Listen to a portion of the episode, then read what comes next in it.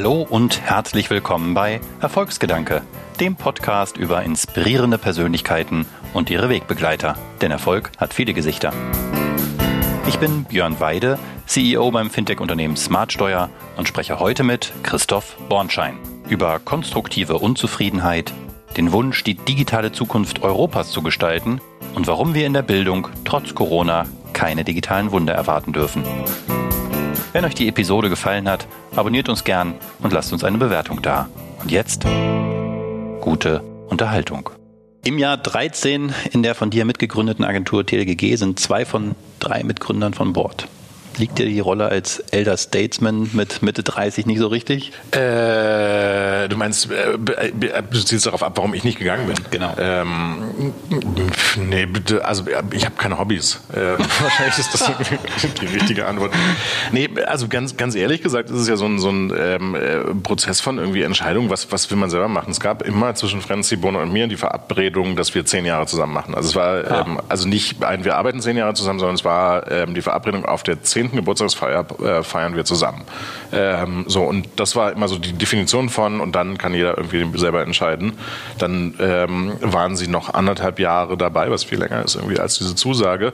Ähm, und für die beiden war tatsächlich im Leben irgendwie andere Sachen nochmal wichtig, ähm, aus super persönlichen Gründen äh, und auch jeweils anders. Ähm, ich konnte mir nicht vorstellen, jetzt irgendwie aufzuhören, weil die Dynamik ist so cool, ähm, es ist noch so viel zu. Also man muss ja immer ein bisschen sehen, so es war vor Corona. Ähm, hätte ich gewusst, dass Corona kommt, weiß ich nicht genau. Nein, ähm, äh, hätte ich wahrscheinlich auch ja gesagt. Aber ich hatte irgendwie mit der Zeit, die jetzt so anbricht, noch was vor ähm, und das nur hier und nicht irgendwo anders und ich habe Hobbys. Das ist auch fast ein bisschen traurig. Ja. ähm, jetzt hast du neulich, äh, neulich weiß ich nicht, ich habe es jedenfalls neulich gehört in einem Podcast, äh, ein bisschen gesprochen über eure Aufteilung, die ihr zu dritt hattet, die mhm. damit ja so ein bisschen hinfällig ist. Ja. Zum Beispiel hast du mal gesagt, du sprichst nicht über Geld. Ja, ich spreche immer noch nicht über Geld. Wie führt man eine Agentur, wenn man nicht über Geld spricht? Am Ende ist es, glaube ich, irgendwie so ein, so ein, ich weiß gar nicht, mit wem ich mich letztens drüber unterhalten habe, man muss irgendwie immer ja wissen, was so Stärken und Schwächen sind. Ich bin extrem überzeugt davon, ähm, dass eine Art mit sich umzugehen, die darauf fokussiert, Schwächen zu überwinden, nicht besonders effizient ist. Also ich komme sehr so von so Flow Principle, ähm, also Stärken, Stärken ist immer irgendwie dem Vor den Vorzug zu geben ähm, vor Schwächen irgendwie überwinden. Ähm, und über Geld reden war halt eine der Sachen, die ich irgendwie nicht gut kann. Dann muss es halt im, im Team, mit dem man das führt, jemanden geben, der das kann. Steffi, die jetzt mit mir zusammen das Ding führt, äh, kann das sehr sehr, sehr.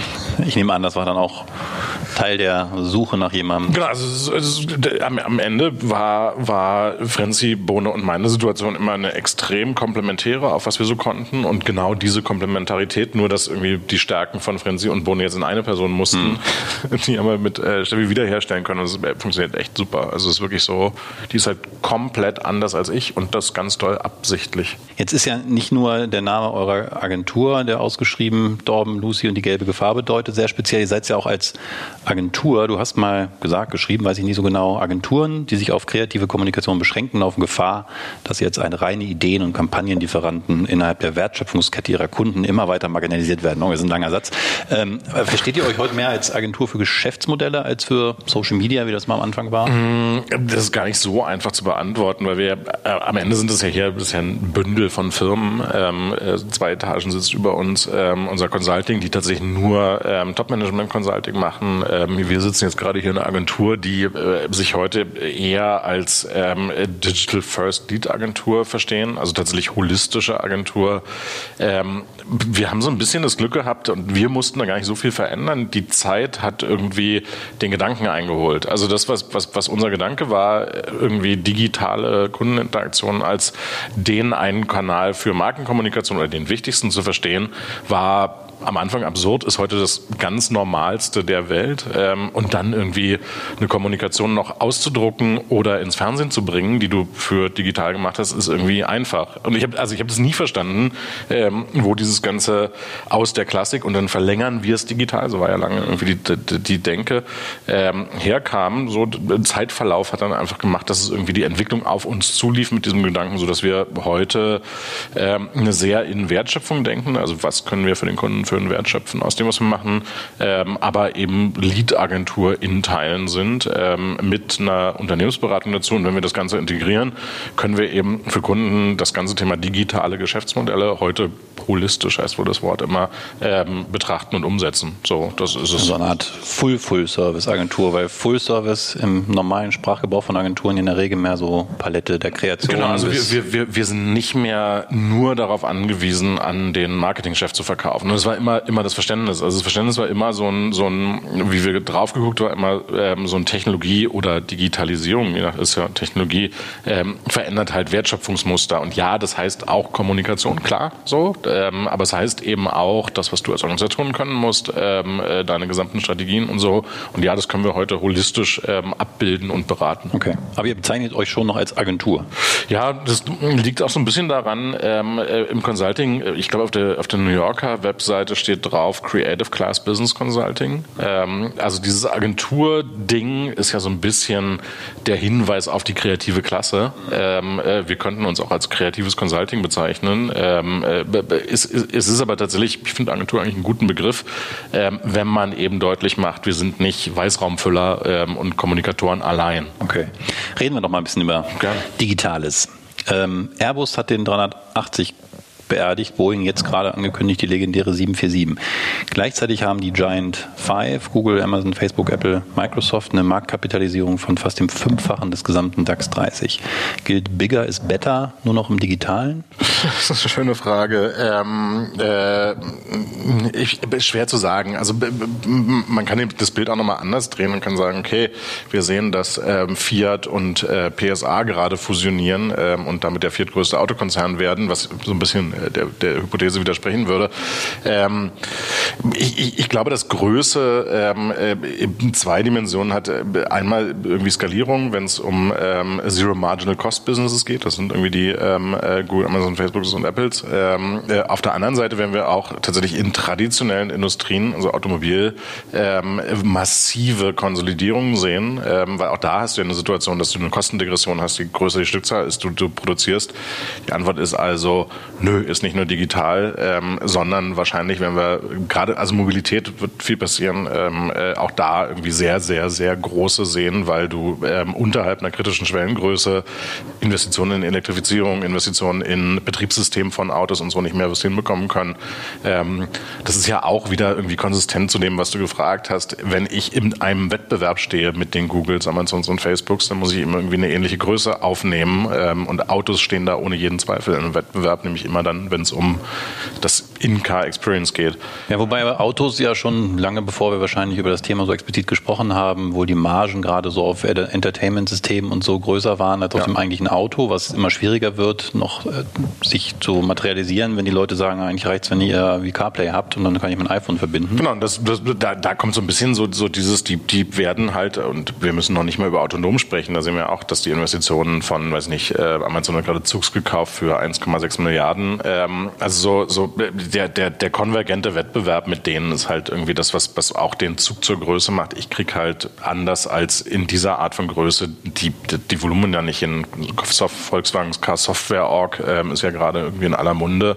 Ähm, so, das muss eben auch funktionieren und dafür muss es irgendwie auch groß sein und eine große Menge von Grundgesamtheit auf wie viele Autos sind da drin ähm, versorgen. Ja, wobei hier in dem Fall habe ich fast das Gefühl, Größe für sie ein Problem wird, weil so einen langen, so einen großen Tanker man eben auch nicht mehr mal eben verändert. Das sind halt doch von der Denke her ja. ja Industrien, die vom Band kommend, wohl Gewerkschaften, die eben diese Menschen auch vertreten, das Sagen haben und nicht die Softwerker. Und ich glaube gar nicht so sehr, dass Größe da das Problem ist, ist natürlich auch, Größe ist ja immer irgendwie Komplexität. Ich glaube, dass vor allen Dingen Kultur äh, ja. ein Thema ist. Also das, das, ist ja so ein bisschen so, dann sind wir völlig off, aber ähm, wir, wir haben in diesen Unternehmen ähm, und äh, zu Recht ja einen unfassbaren ähm, äh, Mechanical Engineering Stolz. So, die, die haben halt auf was optimiert, was sie unfassbar gut können. Ähm, und das bestimmt ja auch die Primärkultur. Also so, ähm, wenn du mal reinguckst in die Vorstände der deutschen Automobilindustrie, ähm, dann sind unglaublich viele Ingenieure von der RWTH Aachen, ähm, äh, die eine bestimmte kulturelle Prägung ja auch haben. Und ich glaube, das ist mehr das, was, was die zurückhält ähm, als Größe, ist halt tatsächlich so ein, sie haben keine Softwarekultur. Ich weiß nicht, ob du dich noch erinnern kannst an diese total lustige Meldung ähm, damals, dass ähm, das Pentagon irgendwann aufhören musste, Drogentests zu machen, ähm, weil sie immer ihre teuer geworbenen Top-Engineers feuern mussten, weil die halt gekifft haben. Nee, das weiß das, ich das, nicht. Mehr. Das ist ja auch irgendwie eine kulturelle Aussage. Ähm, also so, so die, die, die Kultur von, von Software ist irgendwie äh, anders als die von Maschinenbau. Ob das jetzt Kiffen oder nicht heißt, das auch, äh, wollte ich gar nicht damit gesagt haben. Aber ähm, äh, und ich glaube, das hält die viel mehr zurück. Also Komplexität ist einfach ein strukturelles Problem. Die sind ja auch komplex, wenn sie ein Auto entwickeln. Ja. So, damit können die aber, glaube ich, ganz okay umgehen im Vergleich zu anderen, weil die eben schon immer komplex sind. Womit die nicht umgehen können, ist so dieses, die Zielkultur, die wir in einer Softwareorganisation brauchen, ist komplett anders als unsere Ausgangskultur. Ja. Du hast in einem Interview eure eigene Internationalisierung, wir haben im Vorgespräch über die Probleme gerade gesprochen, in Corona-Zeiten in New York. Dass man da nicht hinkommt. Dass man nicht hinkommt, genau. Aber das war ja durchaus äh, in den letzten Jahren ein großes Thema für euch und hast dir auch damit begründet, dass Digitalisierung auch Denationalisierung ja. bedeutet. Gleichzeitig plädierst du dafür, stark eine eigene europäische Dateninfrastruktur aufzubauen, um dem Oligopol von GAFA und Co. entgegenzutreten. Und ich habe darüber nachgedacht und habe gedacht, es gibt diesen Satz, der jetzt auch, auch echt schon wieder verpönt ist, wahrscheinlich zu Recht, Data ist the New Oil war so in den Anfangszeiten von Web 2.0 und Co. immer so ein Bon mot. Äh, und ich habe gedacht, ja, okay, ähm, selbst wenn man das jetzt mal so annimmt, das ist ja schon ein bisschen her, aber hatten wir in vordigitalen Zeiten auch in Deutschland schon kein Öl. Stattdessen haben wir jetzt eine Nordostsee-Pipeline nach Russland.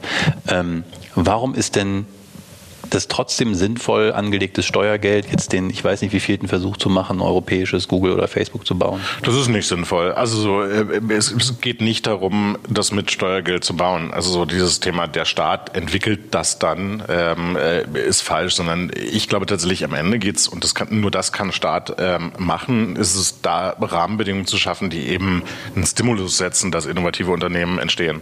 Also so, es ist ja weniger ein staatliches Handeln, ähm, das europäische Google war schon äh, Quatsch, als äh, Oettinger davon äh, schwadronierte. Ähm, es geht mehr darum, sich die Frage zu stellen, was sind eigentlich Impulse und regulative Impulse, die du setzen kannst, um Innovation eher hier als woanders entstehen zu lassen. Es gibt ja Beispiele, die man sich angucken kann. Das darf man irgendwie durchaus für eines der ähm, Verdienste des Bundesgesundheitsministeriums unter Jens Spahn halten. Ähm, diese ähm, äh, DVG-Gesetzgebung, die DIGAS, ähm, also Apps auf Rezept, ähm, äh, was tatsächlich uns plötzlich mal zu einem sehr, sehr modernen, äh, auch im globalen Vergleich, Gesundheitsmarkt macht, dass du irgendwie, weiß nicht, Yoga oder Meditation oder so auf Rezept haben kannst. Da kannst du dir ja schon angucken, dass das einen Stimulus setzt für ähm, Innovation und äh, Investitionen in Innovation. Und das ist genau die Art, darüber nachzudenken. Also wie baust du in regulativen Handeln des Staates, halt eher Rahmen, in dem Staat handeln muss, ähm, ein Ökosystem aus Kapitalzugang, ähm, Talentzugang ähm, äh, oder aber eben Märkten, die du ja designen kannst als Staat, also Regulatorik ist immer Marktdesign, ähm, dass du bessere Innovationsrahmenbedingungen für bestimmte gewünschte Technologien hast, als du die woanders hast. Jetzt weiß ich gar nicht, ob du das mal gesagt hast in irgendeinem äh, Vortrag, dass einer der Erfolgsfaktoren vom Silicon Valley oft unterschätzt wird und das ist, dass die DARPA vor allen Dingen als Kunde ganz viel dazu also, beigetragen. Also, das ist ja vielfach besprochen worden. Und das, da, da, das haben die Briten auch relativ gut gemacht. Also so dieses Thema Staat als Marktausschnitt spielt da auch eine große Rolle. Ähm, also ja, genau. Ähm, wenn du dir irgendwie so Palantir beispielsweise anguckst, dann ist Palantir im Wesentlichen auf eine Größe gewachsen, die dann eben so ist wie sie ist. Palantir, für alle, die es nicht kennen, eines der größten äh, Business Intelligence und äh, Data Analytics Companies der Welt, ähm, haben früher oder machen das auch immer noch ähm, das ganze Thema ähm, äh, Combat Prediction gemacht, also Schlachtfeldanalyse, ähm, können auch Predictive Policing, ähm, also sagen, wo ähm, Verbrechen begangen werden, werden, werden, werden.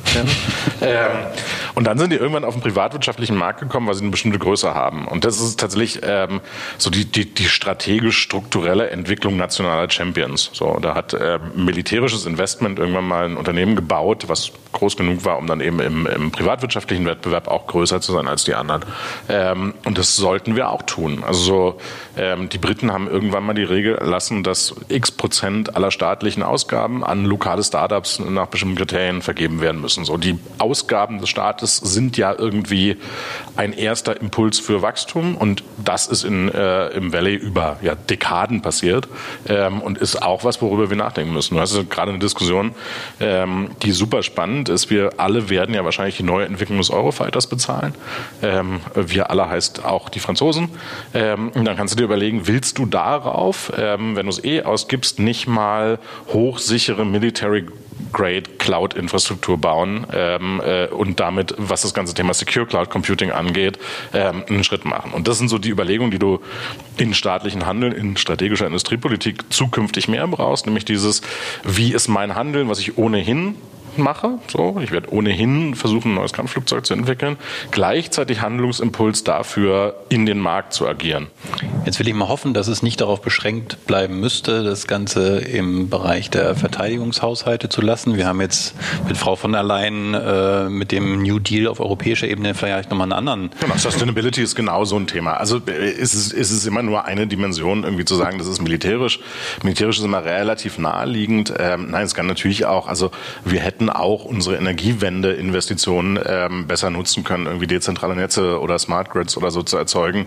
Es ist eigentlich jede Art von großer staatlicher Investition, ähm, die immer die Chance in sich trägt zu sagen, und das ist ein Wachstumsimpuls in einen von dir gewünschten Markt geht. Nun haben wir ja ein gar nicht so altes äh, Industriepolitikkonzept von Herrn Altmaier, ähm, das quasi das Gegenteil von dem ist, wenn ich das jetzt so mal rekapituliere. Das ist letztendlich ein Defensivprogramm, um die äh, Industrien, die wir schon lange hatten, äh, möglichst lange noch am Leben zu halten. Ja, ich, ich glaub, da Konntest du das nicht verhindern? Du sprichst doch ständig mit denen angeblich. Nee, mit, mit äh, Herrn Altmaier, der spricht gar nicht so oft. Also Altmaier hat da ein bisschen eine Entwicklung. Ähm, äh, der hat ja eine ganze Zeit lang sehr auf traditionelle, also so der Airbus der Schiene, wir erinnern uns, ähm, als es um die große Fusion von ähm, Alstom und Siemens ähm, Zugbereich ging. Das war extrem nach hinten gewandt. Also wir verteidigen eine Industrie, bei der man nicht weiß, ob Verteidigung irgendwas bringt davon. Ähm, inzwischen merkt man schon, dass, dass dieses ganze Thema, und Gaia X ist da wahrscheinlich irgendwie symbolisch für, ähm, dieses ganze Thema von digitale Champions mehr im Handeln des Wirtschaftsministeriums ist.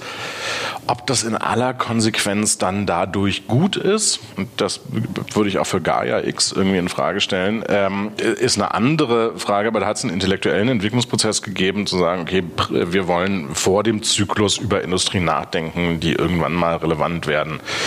Ich sehe da nicht so viel, ähm, vor allen Dingen, also Palantir ist ein total gutes Beispiel. Die Franzosen haben extrem früh verstanden, ähm, dass Palantir für sie ein strategisches Problem ist ähm, und dass sie irgendwie eine nationale Datenökonomie ähm, äh, brauchen oder nationale Champions und mit Raytheon und äh, Raytheon und anderen ähm, haben die dann eben sehr klar auch strategisch agiert bei der Vergabe von Aufträgen. Da sind wir halt nicht besonders gut. Also so, ähm, wir, wir sind immer noch sehr ähm, äh, abhängig ähm, auf auf, gerade auf strategischen Themen bei der Zulieferung von amerikanischer Software, viel Cybersecurity aus Israel, ähm, wenig lokale Wertschöpfung. Das ist irgendwie, also strategischer Gedanke im BMWI entwickelt sich, tatsächliches Handeln muss man mal sehen. Ist das ein Vorwurf, den man einzig und allein da den handelnden Politikern machen muss, wenn ich mir jetzt gerade spontan überlege, was es für Gegenwind gab gegen die verhältnismäßig günstigen 20 Millionen für eine Corona-App, die auch noch funktioniert hat, ähm, für zwei deutsche große Player? Kann ich mir fast nicht vorstellen, dass wir über Milliardenbeträge an Subventionen für solche Themen sprechen können, ohne einen Aufschrei zu riskieren in der Bevölkerung. Am Ende gibt es ja nie irgendwie singuläre Wirkketten. So. Ähm, äh, hat, aus meiner Sicht hat es zwei Gründe. Ähm, es hat einmal den Grund, ähm, dass es schon irgendwie ein Stück weit politisches Versagen ist und nicht eines einzelnen Politikers, sondern es, es gibt halt kaum eine kohärente, visionsgetriebene, in Anführungszeichen, Digitalstrategie oder ähm, Wertschöpfungsstrategie darüber, wie man man irgendwie aus der Zeit, äh, ich meine, wir müssen ja irgendwie uns eine Sache klar machen, die Sachen, mit denen wir heute unser Geld verdienen, so Autos bauen, Chemie und also ein Kram, das sind alles so 1900, weiß ich nicht, ja. äh, Innovationen.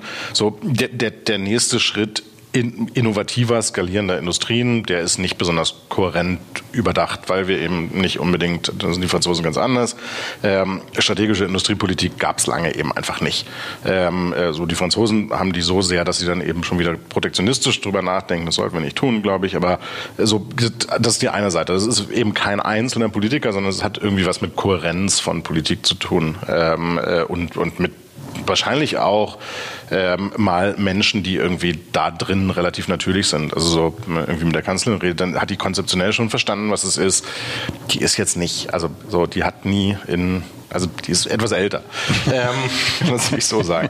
So, die andere Seite ist natürlich, dass das Gleiche ja auch für die Spitzen unserer Gesellschaft und ähm, Wirtschaft gilt. Also ich habe mal, so ich Sigmar Gabriel auch kennengelernt, ähm, ich habe einen Vortrag gehalten in Baden-Baden, bei diesen Baden-Badener Unternehmergesprächen, ähm, das Versagen gesellschaftlicher, wirtschaftlicher und politischer Eliten in der Digitalisierung. Ähm, also ich glaube, dass wir nicht klar genug darin sind, ähm, und da meine ich nicht nur Politik, sondern eben jede Art von Elite, den Menschen ähm, mit irgendwie dem gebotenen Vertrauen und der gebotenen Klarheit zu sagen, das ist der Weg nach vorne, so müssen wir uns irgendwie zukünftig finanzieren. Ähm, insofern ist es schon irgendwie ein kollaboratives Versagen ähm, von uns irgendwie allen, ähm, dass wir, dass wir es nicht geschafft haben, das auf die Agenda zu setzen, es auf der Agenda zu halten ähm, äh, und daraus irgendwie so eine Bewegung zu machen. Es ist eben immer noch ein großer Teil akzeptierter Skeptizismus, ähm, was so die nächste Entwicklung angeht. Jetzt haben wir gerade eine sehr besondere Situation und da hast, zu der hast du mal gesagt, wo die Gegenwart den Ton angibt hatte, haben es auf Zukunft spielende Geschäftsmodelle schwer. Damit meinst du, glaube ich, Corona. Jetzt habe ich mich gerade gefragt, ob das auf die Kanzlerin insofern auch zutrifft, als sie gefühlt in so einem Dauerkrisenmodus war. Ich wüsste nicht, ob es zwei zusammenhängende Jahre gab, in denen nicht irgendeine Krise, ob äh, äh, Migration oder äh, 2008 äh, Finanzkrise und Co. Äh, ihr irgendwo vielleicht. Ich habe damit gar nicht Corona gemeint. Ich, ich bin ja tatsächlich fast schon euphorisch ähm, auf Corona guckend und vor allen Dingen auf den Konsumstimulus, den wir jetzt irgendwie machen werden. Also so die. Wir werden einen Konsumstimulus haben durch Corona? Nee, ähm, das äh, staatliche Konsumstimuluspaket 135 so. Milliarden. Ähm, wenn du dir anguckst, wie wir das Geld investieren werden, was wir jetzt in die Wirtschaft pumpen, dann ist es ziemlich richtig. Ähm, die Frage, die man sich dann stellen darf, das darf man komisch finden, warum haben wir denn nicht vorher angefangen zu investieren? Also warum musste irgendwie erst eine globale Pandemie kommen, ähm, dass wir verstanden haben, es gibt irgendwie Aspekte unserer, und Teile unserer Wirtschaft, die muss man besser finanzieren. Ähm, äh, und ähm, äh, ich habe ganz lange, das werde ich nicht mehr machen, ähm, äh, aber ganz lange hatte ich ein Manager-Magazin-Kolumne, so in Vorbereitung, deren Überschrift immer gewesen wäre, Geld ist ja da.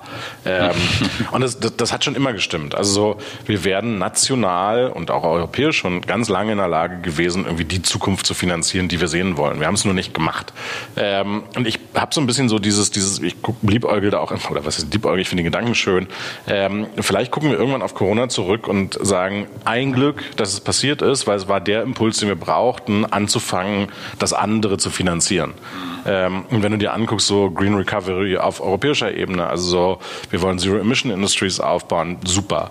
Ähm, wenn du dir anguckst, wie die ganze Nummer mit der Autoprämie gelaufen ist, also ähm, Kaufstimulus für EVs, ähm, äh, Investitionen in Ladesäuleninfrastruktur und so, da ist ja total viel richtig dran, weil man sich aber fragt, ja, aber das ist ja nicht seit Corona richtig, ähm, sondern es war vorher ja auch schon richtig. Also gefühlt brauchen wir irgendwie eine Krise, um, in die, um ja. ins Laufen zu kommen. Gleichzeitig habe ich so jedenfalls dein Zitat verstanden, äh, zwingt uns so eine Krise immer auch so im, im Heute zu denken. Und wie lösen wir denn jetzt erstmal die vordergründige Krise? Und habe mich gefragt, wenn gleichzeitig Corona wie Brandbeschleuniger, hast du auch mal gesagt, äh, für Digitalisierung wirkt, äh, geht denn das zusammen? Digitalisierung ohne auch neue Geschäftsmodelle, die per se eigentlich immer in, in der Zukunft also, spielen. Und deswegen glaube ich, dass, ich weiß gar nicht, wo das Zitat her ist, aber also nein, äh, also natürlich nicht. Ähm, äh, und, und dann kann man sich eben die andere Frage stellen, und das ist ja das, was, was ich viel interessanter finde, ist, wir sind in ganz vielen Sachen jetzt aus Corona raus unfassbar konsequent. Also so das Thema ähm, Elektromobilisierung ist irgendwie ja. wirklich gut finanziert. Ähm, und auf der anderen Seite akzeptieren wir eben einen Status quo, der, der jetzt sehr offenbar geworden ist, der einfach nicht gut ist. Ähm, also so Bildung und äh, der Digitalisierungsgrad unserer Bildung ist ein Riesenproblem. War es vor Corona? Wir haben es jetzt in Corona gesehen, wie problematisch das ist. Werden wir daraus nach Corona was gelernt haben? Nein. Woran liegt das? Habe ich mich auch gefragt. Warum entzieht sich ausgerechnet wie so ein gallisches Dorf das Thema Bildung dieser Zwangsdigitalisierung? Es hat sehr viel mit der Struktur zu tun. Es ist halt Föderalismus. Also so, wenn du jedes Problem 16 Mal lösen musst, um es für gelöst zu halten, wirst du halt ähm, ein Sechzehntel ähm, nur so effizient agieren können. Also so, dass wir tatsächlich glauben, dass darin irgendeine Stärke liegen würde, ähm, dass wir 16 Mal entscheiden, wie Menschen in diesem Land ausgebildet werden, ist einfach Blödsinn. Ähm, aber da kann man nicht, boah, da kann man schon ran, aber da geht keiner ran. Ähm, äh, der Bund kann da kaum agieren, weil die Länder eben ähm, da das Primat des Handelns haben. Ähm, und es gibt so einen Automatismus, ich war da in so ein paar Diskussionen, ähm, wenn du auf der Bundesebene einen Vorschlag machst, ist es schon deswegen ein falscher Vorschlag, weil er von der Bundesebene kommt. Und solange wir das als den Status quo akzeptieren von wie genau funktioniert das, solange werden wir das nicht lösen können. Mich wunderte, dass in der Krise, ich bin nur selber Vater und habe es hautnah miterlebt, da entscheiden ja am Ende nicht nur 16, sondern gefühlt entschieden da jede einzelne Schule in Deutschland über Themen, das ist ja noch viel schlimmer. Und trotzdem gab es keinen Riesenaufschrei. Es gab erst lange gar nichts und dann ganz zaghafte ähm, Impulse von, von Eltern. Ähm, scheinbar scheinen die keine gute Lobby zu haben. Und würde Politik sich ja vielleicht bewegen. Ja, und ich, ich schwer zu sagen. Verena Pauster hatte ja ähm, äh, einen Verein gegründet da drin. Da ist schon was passiert. So, ich habe wahrscheinlich auch an anderer Stelle kann man da Zitate zu finden. Ich, das ist halt irgendwie konsistent zu dem, was, was ich schon immer irgendwie fühlte, die Empörung darüber, dass es nicht besser läuft, ist halt dann irgendwie auch nicht groß genug, dass es evident ähm, ist und auf die Agenda kommt.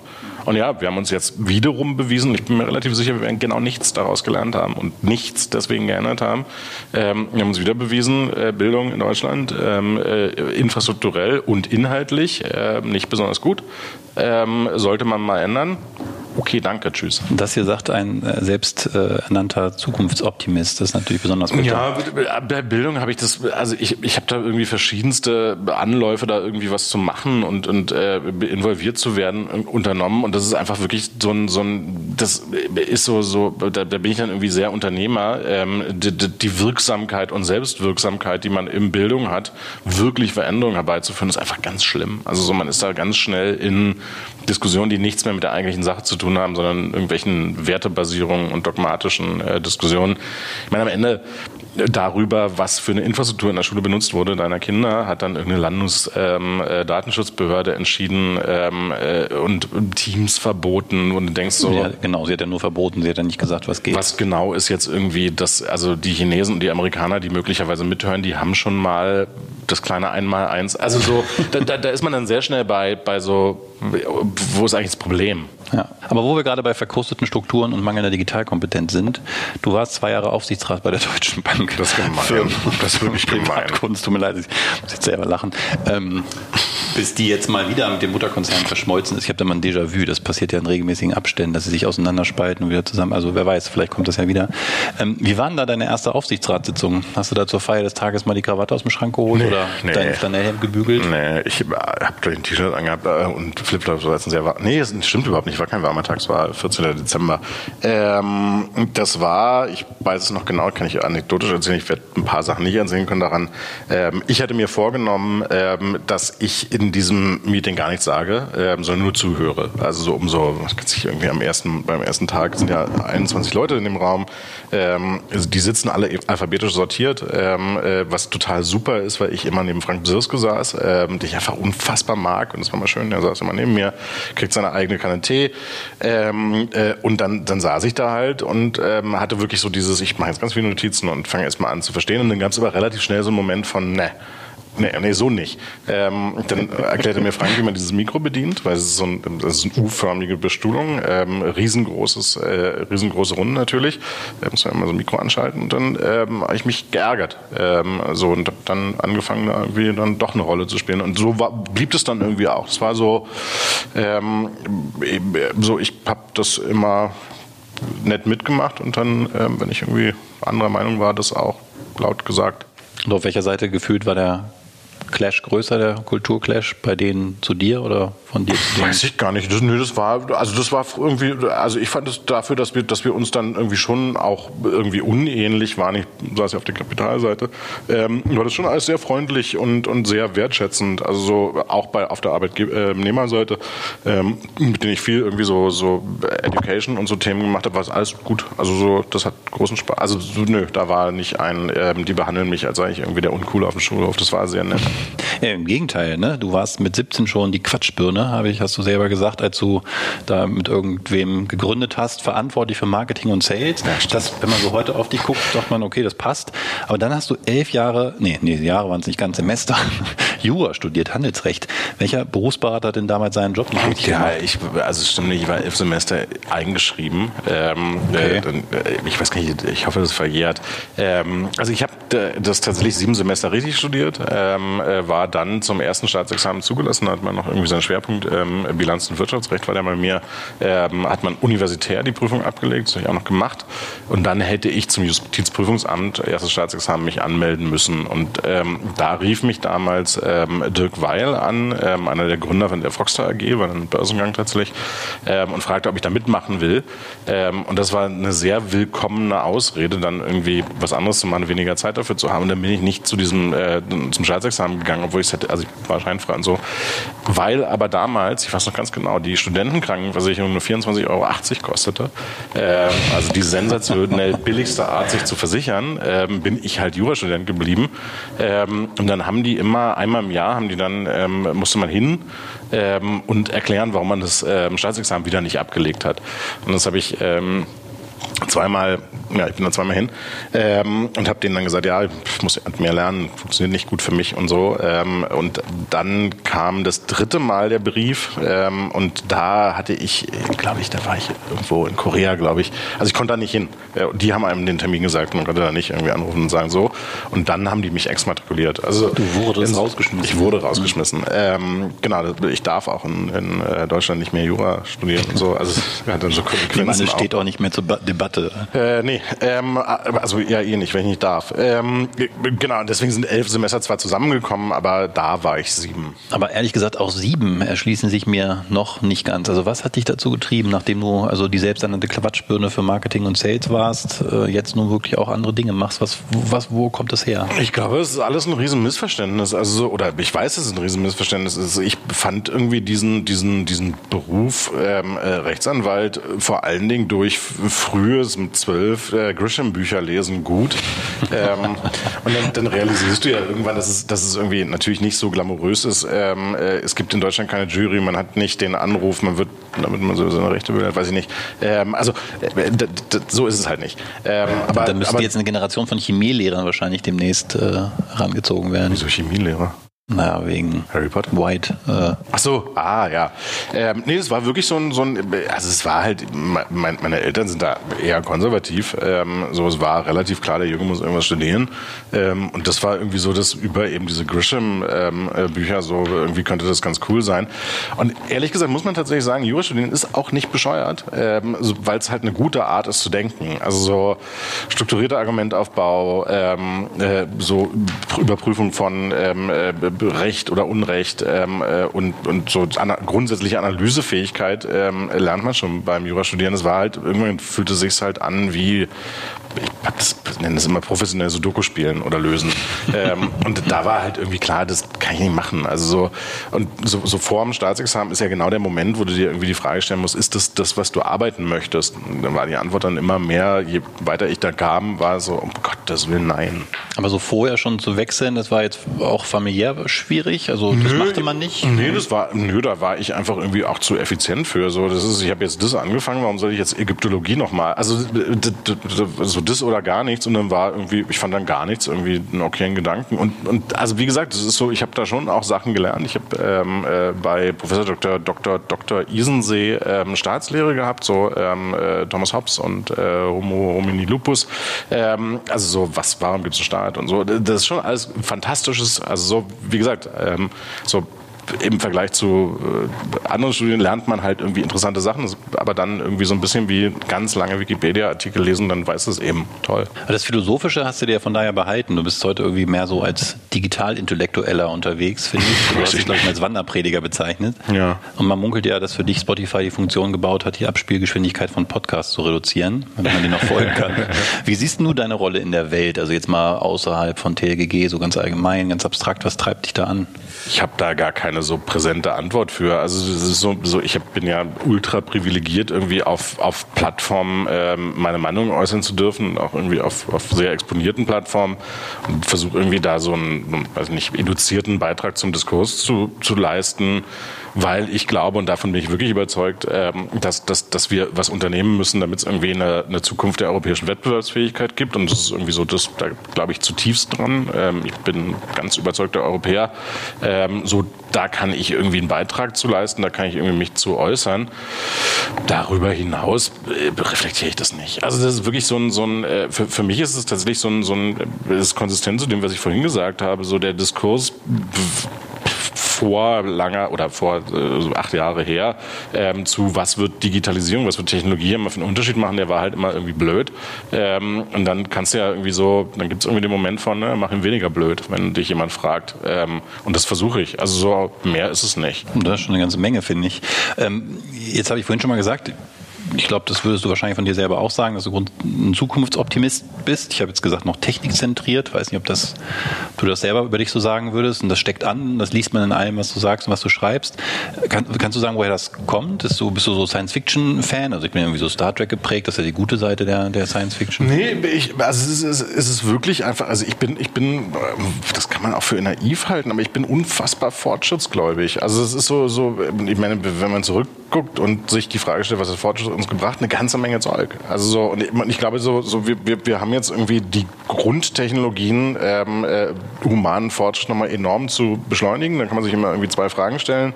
Ähm, willst du irgendwie die dystopische Einsatz von ähm, äh, Technologie, so China, ähm, äh, oder willst du Technologie einsetzen, um irgendwie für Menschen Leben zu verbessern, Gesellschaft zu verbessern, Demokratie am Ende besser machen? Ähm, und das will ich. Ähm, und ich, ich, ich glaube wirklich, dass, dass, dass inhärent in der Nutzung von Technologie ähm, etwas liegt, was uns besser machen kann als Gesellschaft, als Wirtschaft, ähm, äh, so in allen Disziplinen, die man sich so vorstellen kann. Aber hast du eine Idee, woher das herkommt, dieser, diese tiefe Überzeugung? Gibt es irgendwie ein persönliches Erlebnis, wo du gesagt hast, da hat mal in meiner Familie Technologie einem Menschen das Leben gerettet oder? Nee, gar nicht. Also ich, ich komme halt aus einer sehr unternehmerischen Familie, so, also meine Eltern sind beide Unternehmer ähm, in, in, unterschiedlichen Charakteren, mein Vater heute nicht mehr. Ähm, und, und also es gab noch nie in meinem Leben nicht den Moment, wo ich nicht davon überzeugt war, dass Fortschritt irgendwie einen Unterschied macht gemacht. Also es ist wahrscheinlich irgendwie was, was anfängt. Ich habe ähm, das erste Mal vor einem, vor einem PC gesessen, extrem früh, ähm, weil meine Eltern, dadurch, dass sie beide Ingenieure sind, ähm, ah, okay, extrem ja, früh so auf dieses CAD-Zeug und so setzten, als es alles noch echt irgendwie, also als ein Laptop unfassbar teuer war, steckte, stand einer bei uns zu Hause, weil dieses Thema Gebäudezeichnungen auf CAD war für meinen Vater halt irgendwie, das war ein Gamechanger. Ähm, dadurch kam irgendwie Technologie in mein Leben als so krass, was jetzt alles so geht. Und das, so, und das war alles ja Technologie, die ist heute in einem Taschenrechner. Ähm, so, und deswegen, da prägte sich dann wahrscheinlich so ein, so ein, ey, der nächste Schritt von Technologie ist noch viel cooler als der jetzige. Aber Ingenieursstudium kam für dich nie in Betracht? Nee, ich, ich mir angucke, ähm, was man da so physikalisch, also da hatte ich jetzt nicht so Bock drauf. Wirklich nicht. Also, nee. Aber aufs Reden. Nee, das ist ja so, man, man wird ja immer, also ja, viele werden auch dann das gleiche wie ihre Eltern, aber also so, wenn du erstmal genug Ingenieurtum gesehen hast, dann brauchst du, also ich brauche da nicht mehr von, das wird mein Vater nicht so dolle finden, aber also tolle Ingenieure, Mama, Papa, aber ich nicht. Jetzt fiel mir beim, beim Lesen da von deinen Beiträgen so auch noch was äh, auf. Ähm, du sagst von dir selber auch, du bist ein bisschen getriebener. Die ist, ich glaube, auf eine Frage so, wann du gemerkt hast, dass der Durchbruch jetzt auch für TGG da ist, hast du mal gesagt, ja, so gestern. Äh, also, und, und immer wenn der Zeitpunkt erreicht war, dann. Genau, es geht immer noch ne, mehr. Immer so, weiter. Ja. Und ich habe neulich ein Buch gelesen, da wurde es ein bisschen philosophisch. Da war ein Zitat von Epikur, ich habe das jetzt nur auf Englisch hier aus dem Buch zitiert. Nothing is enough for the man to whom enough is too little. Und es ging in dem Kapitel so ein bisschen um die These, dass jemand, der so viel erreicht, dass er das erreicht, weil er nie zufrieden ist mit dem Status quo.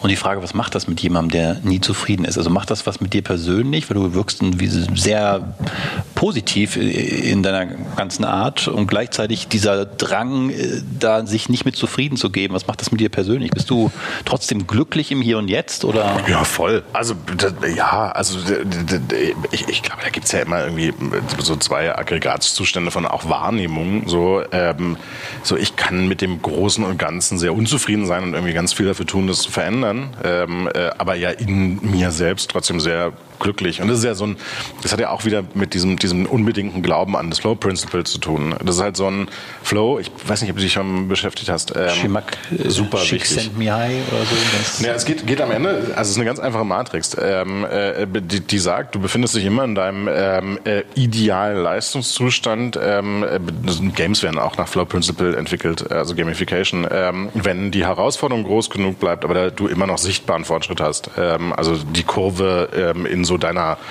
Wohlfühl-Dings ist. Und das ist halt so, jetzt verbissen nach Hause zu gehen und zu denken, Mist, wir haben in Deutschland immer noch keinen äh, Google gebaut. Also, das ist jetzt nicht meins. Also so, das ist so ein, ich finde es doof, aber beim morgens die Hose anziehen, es macht mir das jetzt nicht schlechte Laune. Und das ist ja auch so ein, so, so, also schlecht gelaunt irgendwie an Veränderungen arbeiten, ist ja auch irgendwie, das wäre auch irgendwie komisch. Also sonst dann nimmst du ja auch keine Menschen mit. Also weißt du, das ist ja so ein, so ein, so ein viel von dem, woran ich, woran wir auch als Company glauben, hat ja mit ganz viel gesellschaftliche Akzeptanz von Technologie zu tun, was auch ein Thema ist, was wir, so ein Meta-Thema irgendwie, was wir in Deutschland zu wenig haben.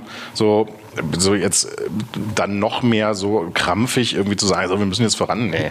Also es geht schon auch darum, dass man Leute irgendwie mitnimmt. Und das kann man mit einer positiven Wesensart, die ich ja jetzt nicht konzeptionell habe, sondern ich habe einfach nicht gerne schlechte Laune, ähm, kann man das Glaubst du, das einfacher. kann man lernen? Also ich meine, es scheint mir schon was sehr Wichtiges zu sein, auch für mehr als über dich hinaus, für die Gesellschaft, gerade bei uns hier in Deutschland. Nicht gerne schlechte Laune zu haben. Ja, ja wir, wir sind ja als, als Grumpy Germans, glaube ich, schon auch bekannt. Ich weiß nicht, ob, das, ob man das so verallgemeinern kann, aber ist, vielleicht, vielleicht hält uns genau das ja zurück. zurück. Ich finde nicht zufrieden mit unserem. Ich, ich finde nicht, dass wir viel Grund für schlechte Laune haben, weil nach vorne muss man irgendwie den Status, den wir haben, immer wieder noch erringen. Aber im Status quo sieht es ja ganz geil aus für uns. Also so, das ist so ein, so ein, so ein ich, also ich wüsste nicht, worüber ich schlechte Laune haben sollte. Wenn man deine Artikel so liest, dann ist da viel Positivismus, aber man denkt auch immer so ein bisschen, oh Gott, oh Gott, oh Gott, wo geht das noch hin? Du hast Ja. eine Zeit lang mal sehr fast positiv über China gesprochen. Äh, Jetzt machst du dir gerade viel Sorgen um Amerika, habe ich gelesen. Äh, Aber Europa ist ja, kommt fast schon nicht mehr vor. Ja, aber also, also das, ja, das stimmt. Ähm, So, so, man kann sich ja Sorgen machen, das tue ich auch irgendwie, aber trotzdem, also dabei genuin irgendwie gute Laune haben. Also gute Laune ist halt so billig, aber das ist so, so, also ich finde, man kann immer so zwei Perspektiven haben. Man kann ja irgendwie problemorientiert sein, da ist man dann sehr schnell irgendwie schlecht gelaunt, oder man kann versuchen, lösungsorientiert zu bleiben und das hilft irgendwie auch gut gelaunt zu akzeptieren, dass der Status quo manchmal nicht so großartig ist. Ähm, das mache ich halt. Und der Status quo, ich meine, das ist auch als Unternehmer ja nicht besonders hilfreich, ähm, wenn, wenn du so einrastest in einem, ich habe immer schlechte Laune, das ist schwierig, weil du hast ja ganz, du hast ja immer schwierige Situationen. Irgendwas funktioniert immer nicht. So, und wenn ich jetzt immer äh, das mit nach Hause nehmen würde in Form von schlechter Laune, dann bin ich nicht derjenige, der das löst. So, die Leichtigkeit musst du ja schon irgendwie erhalten. Ich war ja vorhin äh, durch Zufall in einem falschen Gebäudetrakt und dabei, äh, was ist da das TGG Consulting, glaube Genau, ich, ne? ja. mit großen Flächen und Möglichkeiten zum Spielen. Ist das Teil der, der Idee auch, dieses Ja. spielerische Element im Unternehmensalltag zu behalten? Ich glaube, wir hatten lustigerweise vorhin ein Meeting, in dem ich das auch gesagt habe. Ich glaube, dass man, dass man, dass man so zwei Wege hat, wie man eine Firma bauen kann. Du kannst eine Firma bauen, die du sehr professionell betreibst, die sehr optimiert ist auf bestimmte Sachen, die Kostenoptimierung irgendwie groß schreibt und so ein Kram. Also sehr ernst. So, eine sehr ernste Firma. Und ich glaube, was wir immer gemacht haben, ist halt zu sagen, okay, wir bauen eine sehr, ist ich bin gar nicht unernste Firma, aber, aber eine, eine, die Leichtigkeit irgendwie in sich trägt. Also einer der ersten oder der wichtigsten Gedanken, die auch immer noch da sind, die Franzi Bohn und ich hatten, als wir das hier gebaut haben, war ein, wir verbringen jeden Tag zehn Stunden auf Arbeit. Also darf sich nicht anfühlen wie ein Bergwerk. ähm, und zwar für jeden, der hier irgendwie ist. Ähm, und das ist, steckt hier irgendwie so drin. Also so, das ist so ein, so ein, also der Anspruch ist schon, ob wir dem immer gerecht werden, müssen andere beurteilen, aber der Anspruch ist schon irgendwie, etwas zu schaffen, was, was, was irgendwie eine Leichtigkeit, eine Mühelosigkeit und irgendwie gute Laune macht. Und so äh, b- gibt Leute, die finden, dass es hier alles immer sich anfühlt, und da haben sie wahrscheinlich recht, wie eine große WG. Wenn das so ist, dann ist es durchaus intendiert. Du hattest ja auch zu Anfang eine WG, wenn ich das richtig gesehen habe, mit Frenzy, ne? Also vielleicht lebt es hier einfach fort. Nee, ist also, also ich glaube wirklich so, so, wir leben in einer Gesellschaft, in der, in der Menschen, die mit uns arbeiten, sich durch Arbeit definieren und irgendwie auch ihre, ihren Wert in der Gesellschaft über Arbeit zum Teil erringen, ob das jetzt gut ist oder schlecht, andere Diskussionen, aber da- das ist so, wenn, wenn das so ist und wenn Arbeit eine große Rolle in deinem Leben spielt, wie auch immer du das betrachtest, dann darf es nicht ein Ort sein, der irgendwie unmenschlich ist ähm, und, oder der, weiß ich nicht, Kompromisse macht in wie ist es hier so und deswegen haben wir immer, also das finde ich, sieht man hier auch immer noch sehr ähm, in was investiert, was sich anfühlt wie ein Ort, wo man irgendwie gute Laune haben kann oder ja. sich gut fühlt. Kann ich mir gut vorstellen. Du hast mal auf eine, ich weiß gar nicht, was genau die Frage war, ähm, was dein Lebensmotto oder weiß nicht genau, worum es ging, ähm, hast du gesagt, du willst mit guten Leuten gute Produkte bauen oder gute Dinge bauen, die bleiben. Ja. Ist das TLGG als, als Unternehmen? Ist das die Ideen, die du in die Köpfe von anderen Leuten pflanzt, die sie dann umsetzen? Kann man das anfassen? Das ist ja in, inzwischen ist geht es ja auch deutlich über TLGG hinaus. Es ist natürlich irgendwie TLGG, weil ich hier einfach die meiste Zeit verbringe und irgendwie die meisten Sachen mache. Es ist dann aber irgendwie über den Verwaltungsratssitz bei Lichtblick. Ich war gestern den ganzen Tag bei Lichtblick, eben auch Lichtblick. Das ist auch das, was mich irgendwie da antreibt, ähm, irgendwie zu gucken, wie kann man das weiter voranbringen. Es sind irgendwie meine Investitionen in äh, Gründer, die tolle Sachen machen. Davon gibt es inzwischen ja auch viele. Also es ist eigentlich immer so ein, es ist weniger ein, das muss jetzt an einem Ort sein, als mehr ein, so habe ich, also ich habe vorhin gesagt, ich habe kein Hobby. Das ist dann vielleicht mein Hobby, so ähm, irgendwie mit einer, mit einer guten Dynamik und, und guter Energie mit Menschen, die mich beeindrucken. Das tun ganz viele ähm, Sachen zu machen, die irgendwie was wert sind. Und Wert meint nicht Geld, sondern Wert meint irgendwie etwas Erwünschtes. Manchmal ist es auch Geld. Manchmal ist es auch Geld. Okay, das ist ein ungewöhnlicher Schluss, aber trotzdem ein guter und würdiger für diesen Podcast. Ich danke dir ganz herzlich für diesen positiven Zukunftsoptimismus. Hoffentlich äh, nehmen viele den genauso wahr wie ich jetzt hier auch gerade. Herzlichen Dank ich für deine Zeit dir. und bleib gesund. Danke.